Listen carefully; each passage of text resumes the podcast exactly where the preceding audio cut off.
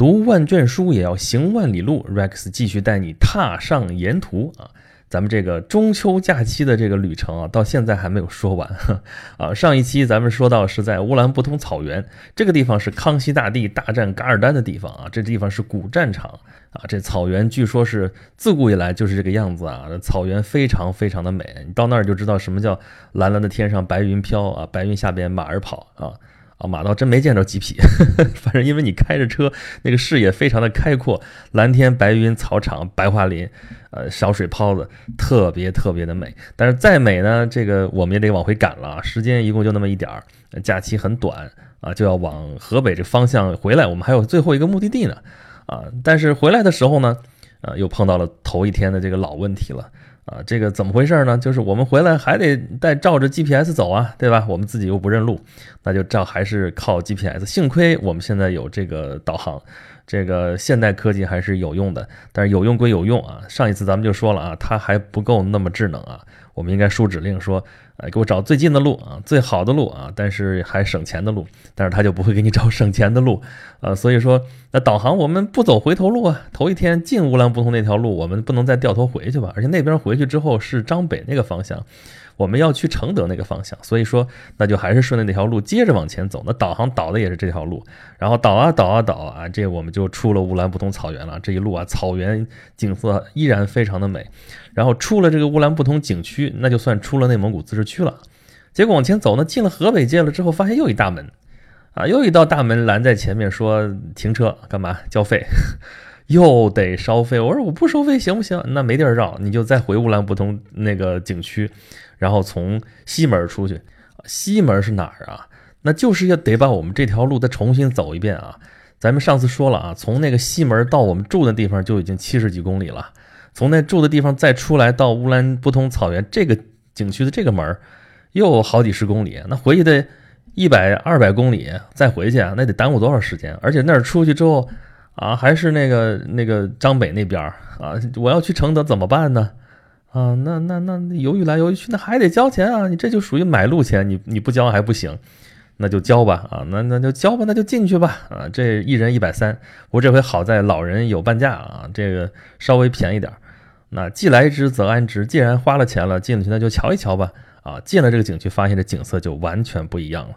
啊，咋个不一样呢？啊，乌兰布通那边基本上是草原啊，有白桦林，但是那个大片大片，但是不算是那种大片大片的森林啊。嗯，但是你进了河北地界，这个地方，这个景区名字就叫塞罕坝国家森林公园啊。国家森林公园，森林公园嘛，那主要就是森林。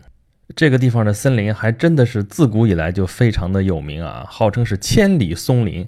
啊，这都是皇上打猎的地方啊！这皇上可说起来比较早了，得往一千年以前说。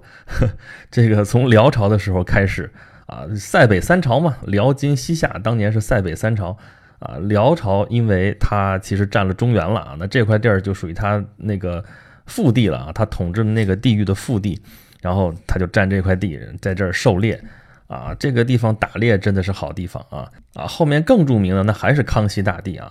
你到了乌兰布通草原，你到了这个塞罕坝，你到了这个坝上草原，这整个这一块儿啊，这个你不得不提到就是康熙大帝啊！几乎所有的东西都是跟他联系在一起的啊！为什么这么说呢？因为这片地啊，当年就被他圈起来了，这就是木兰围场啊！木兰围场基本上啊，按现在说的话，分四块地儿啊，一个是这个塞罕坝。啊，在一块是那个御道口啊，就是头一天那个要进那个景区，没从那儿进，没交那个钱那个地儿啊，那就是御道口。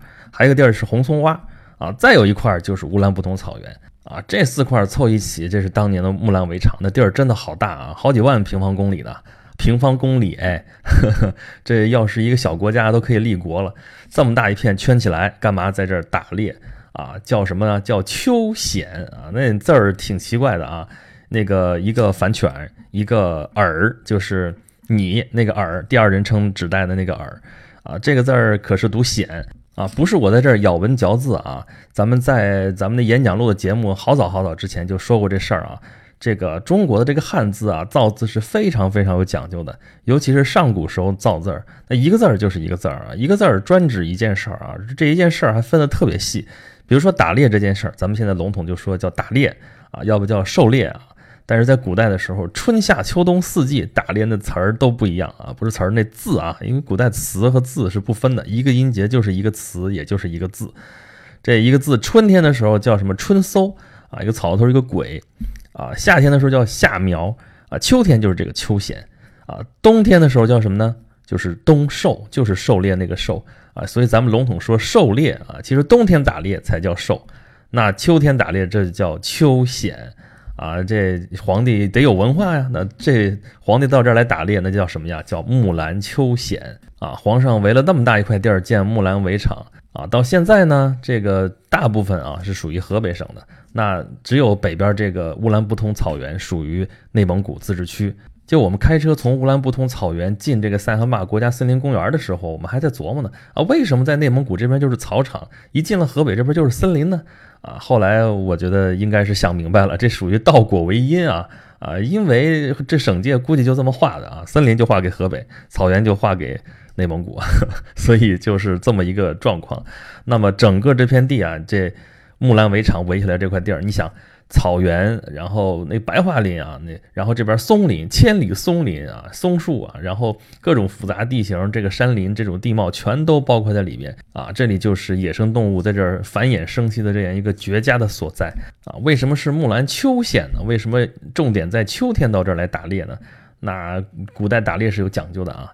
春天万物生长的时候，那你得爱护这些生灵，你得让它们长起来。夏天的时候，这个那个万物生长正茂盛的时候，你也甭过来打扰它。那秋天是收获的季节，那这时候正好是啊，那个那个种的庄稼也该收了。那么打猎这时候也是正好是啊，各种各样的野物正肥的时候。那么这片围场现在属于河北省的这块地方啊，现在就叫围场县啊，围场满族蒙古族自治县啊，我们就在这个围场里边这个。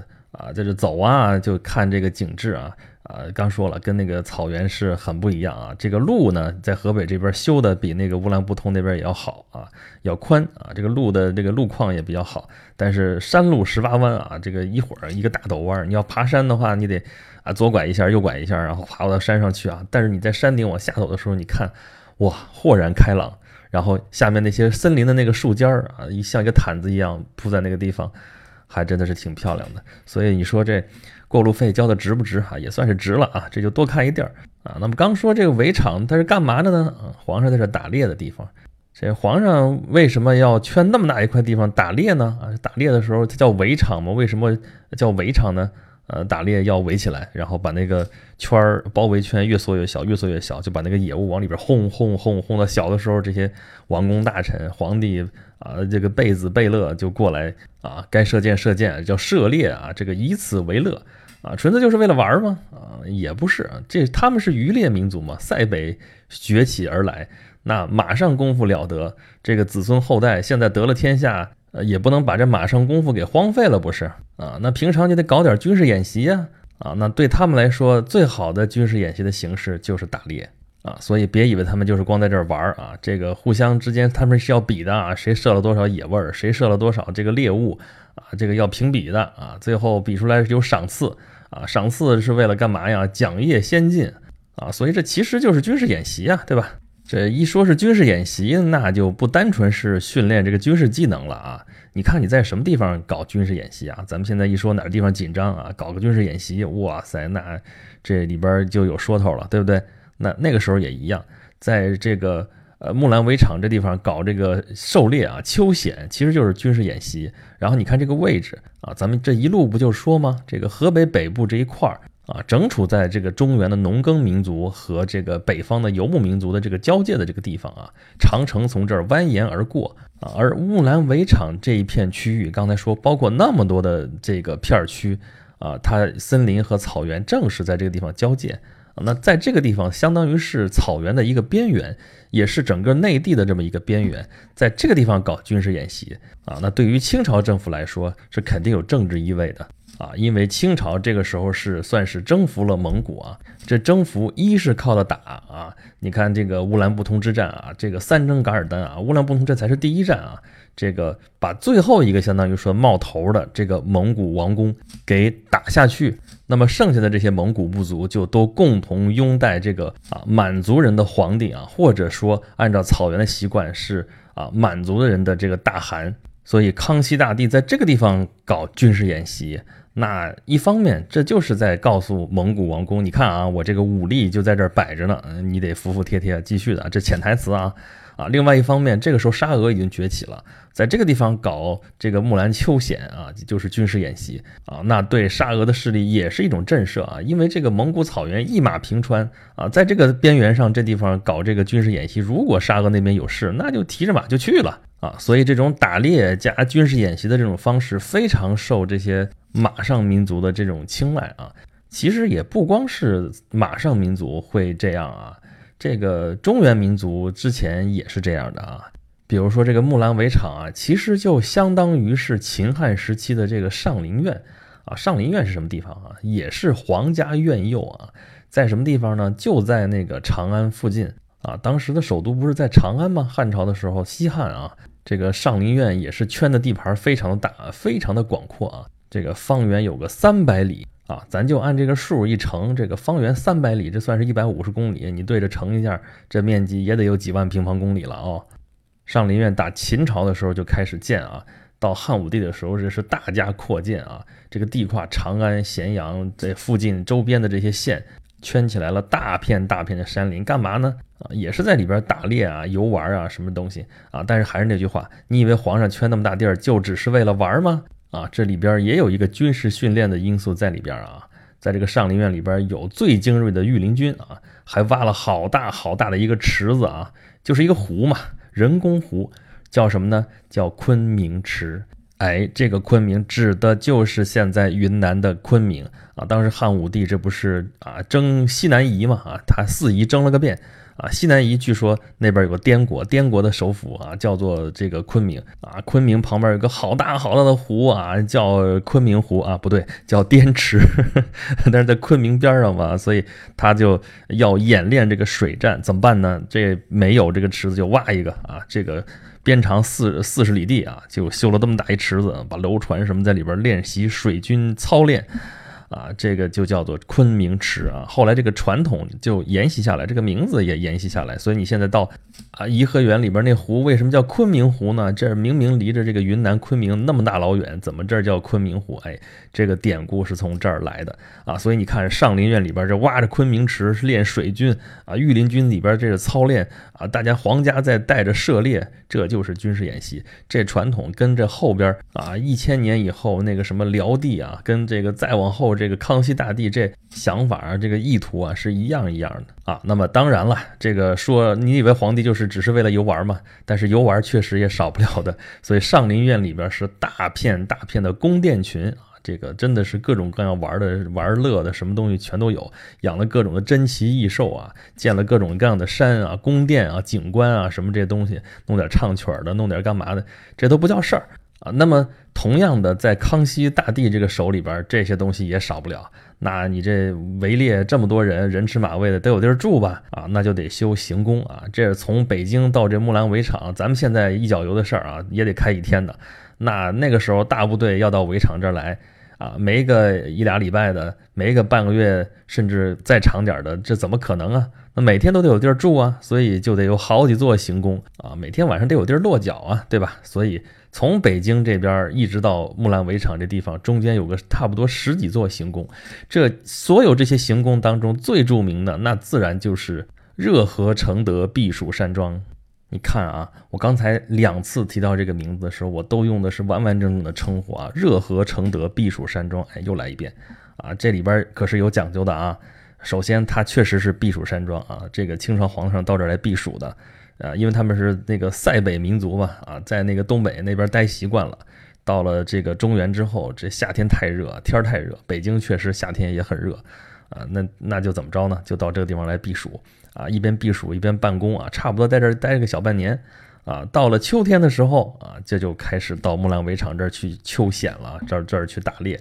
啊，打完猎之后啊，回北京啊，基本上就这么一个流程啊。清朝皇帝很有意思啊，他们就不怎么爱在皇宫里边待着啊，就北京故宫啊，皇宫紫禁城。这个明清的时候都说是皇宫吧，这个呃官方定的皇宫是在那个地方，没错啊。明朝皇帝绝大多数都在那里边住啊，皇上住的地方就是乾清宫嘛，对吧？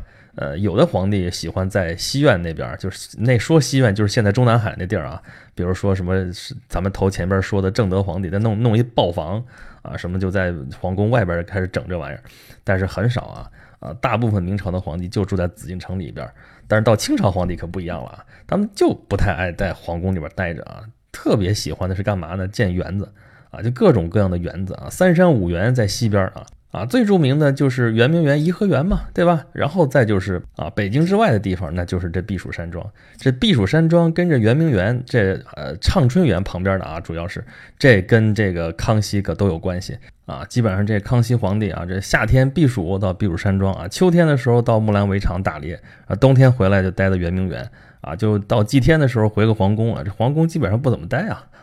所以他们就是各种园子，你去看那个承德避暑山庄啊，那格局、那布局，跟这个北京西郊这三山五园也差不了太多啊，都是有山有水有河流啊，啊，这河啊，对啊，这个不是热河承德避暑山庄吗？为什么叫热河呢？啊，这因为这个避暑山庄里边这不有温泉吗？这皇上用的御用温泉，这温泉流出来流到了旁边这个五列河。这河水就是温的嘛，就是热的，所以叫热河。然后这条河呢，啊汇入到了滦河，然后滦河再入海啊，所以这个地方叫做热河啊。这个在民国的时候，还有这个我们新中国建国这个前面几年的时候，还有一个省份就叫做热河省，省会就是承德啊。后来给撤销了啊，一部分并到了河北，一部分并到了内蒙古，一部分并到了辽宁啊。但是这个避暑山庄啊，你要完整的说，这名字呢就是热河承德避暑山庄。啊，那这避暑山庄修来是干什么的呢？啊，游玩嘛，对吧？避暑嘛，对吧？那就是主要是这个功能。但是这个地方因为皇帝在这儿，这就变成了行政中心，所以避暑山庄这地方其实相当于就是清朝的陪都了啊。尤其是在康熙、乾隆，再往后到嘉庆这几朝的时候啊，这个塞外的这个行政中心就在这个热河承德避暑山庄啊。皇帝到这儿来不只为了玩。那他有各种各样的政治活动，干嘛呢？就会见这些蒙古王公啊，会见各国的使臣啊。咱们前面说这个康熙打噶尔丹，那是打的一方面啊。那这个地方呢，还得怀柔，还得亲善啊，这个满蒙一家嘛，对吧？啊，所以说在清朝的时候啊，在蒙古人或者说在草原民族的这个逻辑之下啊，实际上是蒙古人跟满人。结盟啊，共同来统治中原汉地，是这么一个概念啊。那么这个怀柔政策里边很重要的一条，就是要啊尊重草原民族的宗教信仰啊。那个时候在宗教信仰势力最大的是什么？就是藏传佛教。啊，这个清朝统治者也非常尊崇这个喇嘛教啊，就是藏传佛教啊，这都恨不得就是清朝的国教啊。你现在到北京，你去那个雍和宫啊，你去看那雍和宫原来是雍王府啊，是雍正当皇帝之前的前邸啊，这词儿比较专业啊，叫前邸。啊，就是潜是潜水的潜，底是府邸的底，就是原来住在这个地方，后来当皇帝了，那这个府邸就叫做前邸。那前邸也不能干别的用啊，也不能再赐给什么王公了，因为那那能住得了吗？那皇上住过的地儿啊，那就把它变成了雍和宫，就是喇嘛庙啊。这是清朝皇帝的家庙，相当于是啊。你现在到雍和宫去看，还能看到很多这个，尤其是乾隆皇帝啊，对于那个。啊，藏传佛教的一个推崇啊，这其实跟他当时的那个民族政策是紧密的结合在一起的啊。你现在去看雍和宫里边啊，有两座修整的那个小楼，是当年啊六世班禅大师啊进京为乾隆皇帝祝寿的时候啊，专门整修的那个小楼。啊，这件事儿还还是当时挺大的一件事儿啊。六世班禅啊，从这个西藏啊出发，他那个班禅大师驻地是扎什伦布寺嘛，对吧？日喀则的扎什伦布寺，从那儿出发到北京来给乾隆皇帝祝寿，这一走就是一年多啊，这个路途遥远啊。他进来的时候，先从承德那地方过啊，从承德然后到北京啊，为了他来啊，这个乾隆皇帝专门在承德外边修了他一座庙。啊，这座庙呢叫做须弥福寿寺啊，这须弥福寿寺就是仿的日喀则的扎什伦布寺修的啊。你在那个承德避暑山庄那个那个山顶上那个城墙往外看啊，就是有所谓的外八庙啊。外八庙啊，其实数目来说不只是八座啊，但是这个啊名称就这么叫啊啊，这几座庙啊都是仿的这个藏传佛教的一些比较著名的寺庙啊，比如说。啊，有仿布达拉宫建的，就叫小布达拉嘛。啊，还有就是刚才说的这个啊，须弥福寿寺，这是仿的是扎什伦布寺。啊，为了这个六世班禅大师进京啊，这一路上在承德修了几个庙啊，在这儿啊待了一待啊，然后到北京来，北京为他来也是专门修了几个地方啊，一个是西黄寺，一个是昭庙，在香山那个地方，然后就是雍和宫啊。结果呢，六世班禅大师是。到了北京这边染上了天花，是不幸在这儿圆寂了！这为此，这个皇帝也非常的悲痛啊！这个怎么样，在这儿纪念啊？这件事儿就是非常典型的，能够体现出来当年这个清朝的时候啊，跟这个草原民族这个关系的啊啊，宗教这个纽带是非常重要的一环。所以，对于这些草原民族啊，这个清朝统治头脑是非常的清楚啊，该打的时候打，该拉的时候拉啊，该分化的分化啊，这个蒙古这些草场该怎么划怎么划啊，这个该编旗的编旗啊，按照那个满族八旗弄的这个蒙古也编旗啊，什么旗啊，什么蒙啊，最后也是那个时候画出来的啊。不管怎么说，相对来说啊，这个清朝的时候，这个北方的这个民族政策执行的就算是比较稳当。啊，基本上没有出现那种历朝历代都少不了的北方边患。在这个过程当中，这个承德避暑山庄的这个地位非常的重要啊。清朝是有陪都的啊，陪都应该是盛京啊，就是沈阳，那是龙兴之地啊。他们那儿从那儿发家的，但是真真正正起到这个政治作用的，就是在承德避暑山庄。这相当于是这个塞北民族，就是这个清朝的一个正儿八经的一个陪都了啊啊。这个对待草原民族有草原民族的办法，对待。中原民族有中原民族的办法，比如说我这去承德避暑山庄啊，专门找个地方得去看哪儿呢？啊，文津阁啊，为什么要去文津阁呢？因为这个文津阁是个藏书楼，这个读书人能不去藏藏书楼吗？这藏书楼还不一般啊，它里边放着一部啊非常重要的书，叫做《四库全书》，这个中国古代的这个古书啊，呃，分成四类啊，经史子集啊。啊，用现在的话说，就是那个时候图书馆分类啊，就是按照这个经史子集来分的啊。那四库全书呢，就是把这经史子集这四类书啊，全部能找到的书全放进去，这叫四库全书啊。这个听上去这个是非常浩大的一个工程啊，确实也是。所谓康乾盛世，康乾盛世，盛世修典啊。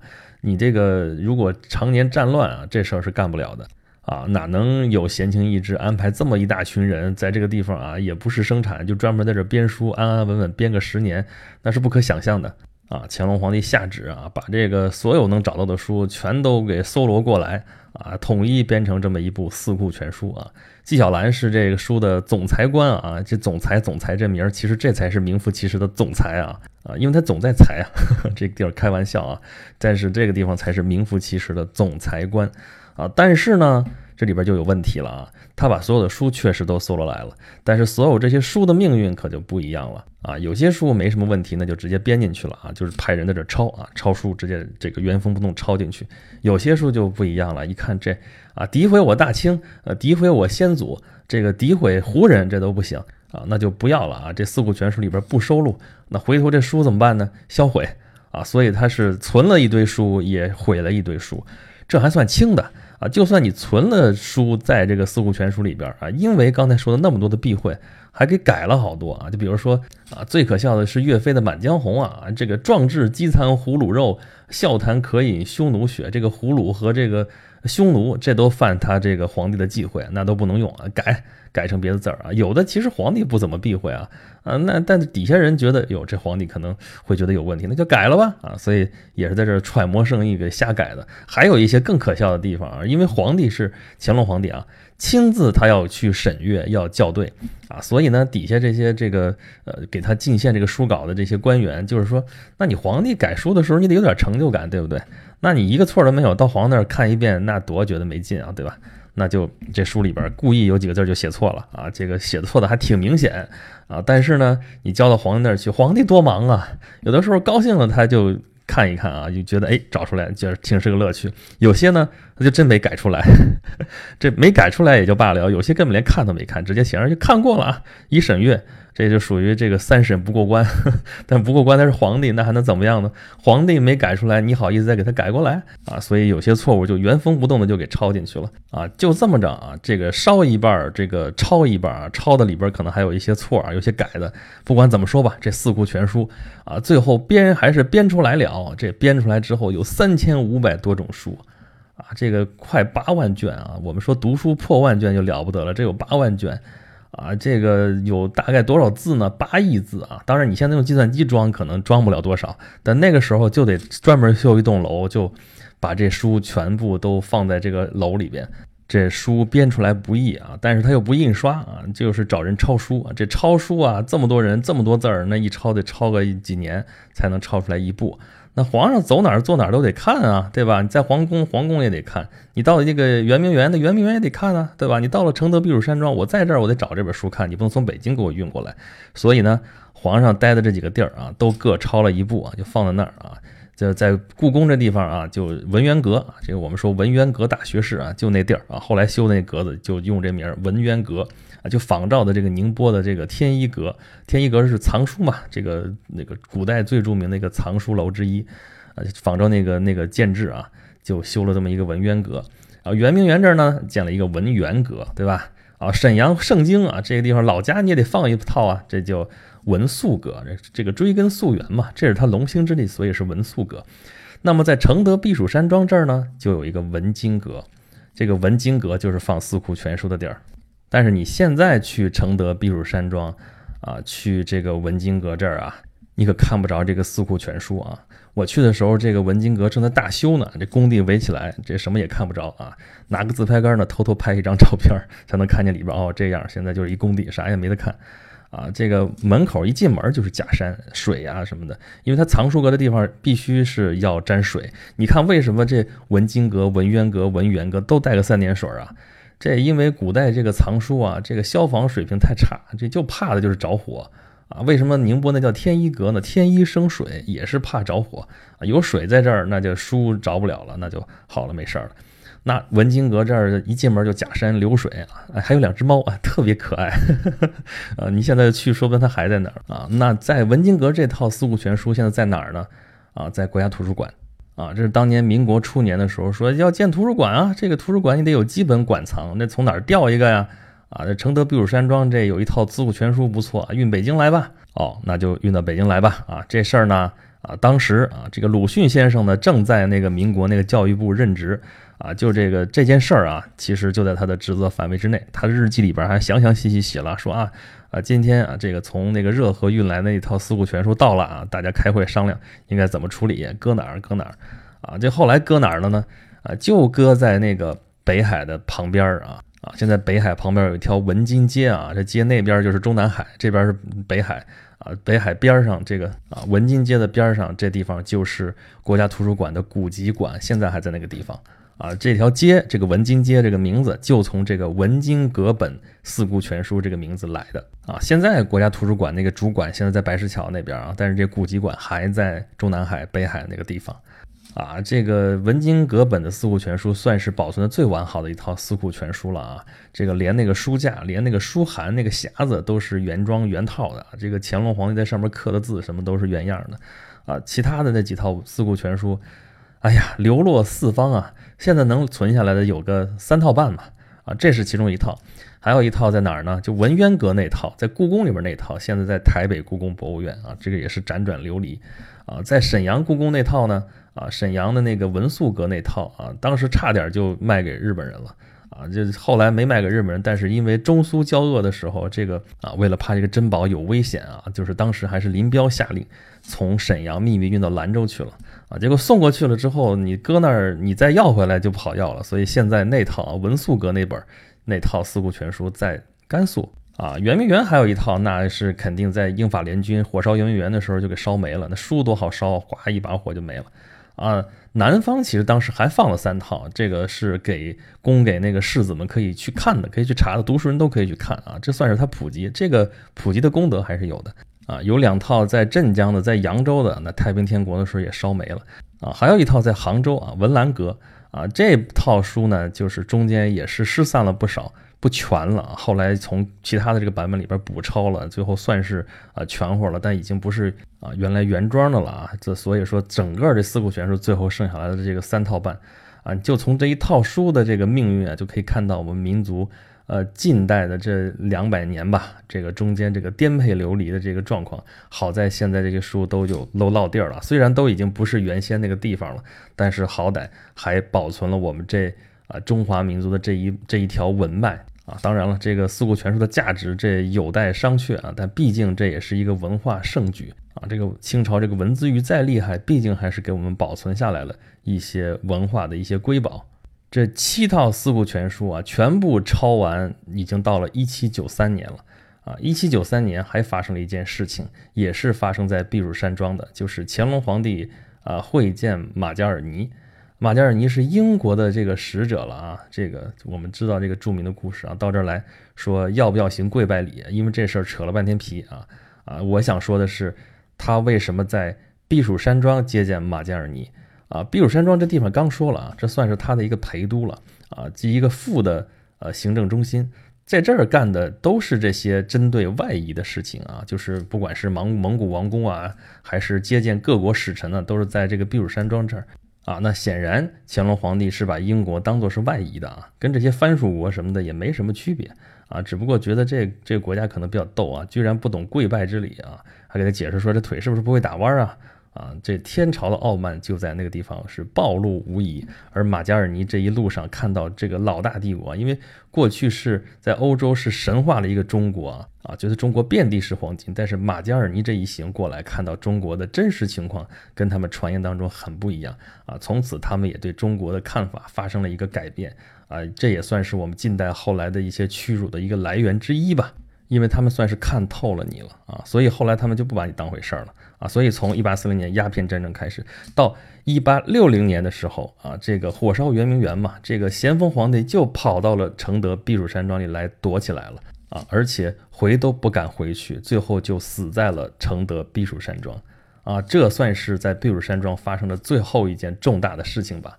啊，当然这件事情的后续啊，是深刻的影响了中国有半个世纪。就是慈禧太后发动了政变啊，处理了这个辅政的八大臣，从此开始掌握清朝的中央政权啊，这是另外一个时代的开始了。而避暑山庄啊，从这一刻开始，大门就算是关上了啊，历史的车轮向前，这个王朝也不再需要它作为陪都了。我们整个的这个中秋的这个草原之旅啊，就在承德避暑山庄这个地方算是画上了一个句号啊。后面就是回京之旅了啊，这没什么好说的，因为承德到北京这京承高速啊，就是 G 四十五大广高速修得非常的好，我们能感觉到就是一个山洞一个山洞的钻啊。由此你也能感受到这个北京出来之后到承德避暑山庄中间这个崇山峻岭，在古代不发达的时候的的确确是一道屏障啊。现在我们是劈山开路凿洞，然后我们打。通了这个高速公路是非常的方便啊，那么这次的沿途就到此告一段落了啊。节目的最后呢，容我打一个小小的广告啊，咱们上期的时候就说啊，Rex 憋了一个大招啊，为此你看我们咱们这演讲录的节目更新的也不是很规律啊，这大招是什么呢？啊，就是我做的一个收费节目啊，和莎士比亚的三百六十五天，莎翁和他的故事。九月二十四号已经正式上线了啊啊，在哪能听到呢？我在这儿不能直说啊，欢迎关注我的微信公众号“轩辕十四工作室”啊，在下边自定义菜单中间那个莎士比亚四个字，你戳它就对了啊。有关莎士比亚和他的故事，Rex 计划讲他一年啊。最关键的是这个节目啊，Rex 承诺了一周两更，雷打不动啊，这是更新的最规律的一个节目了，欢迎大家收听。好吧，咱们这个沿途这次的草原之行啊，初赛的旅行到此结束，因为下面紧跟的就是十一假期了。你们猜猜 Rex 十一的时候又会去哪里呢？好吧，咱们下期节目再见吧。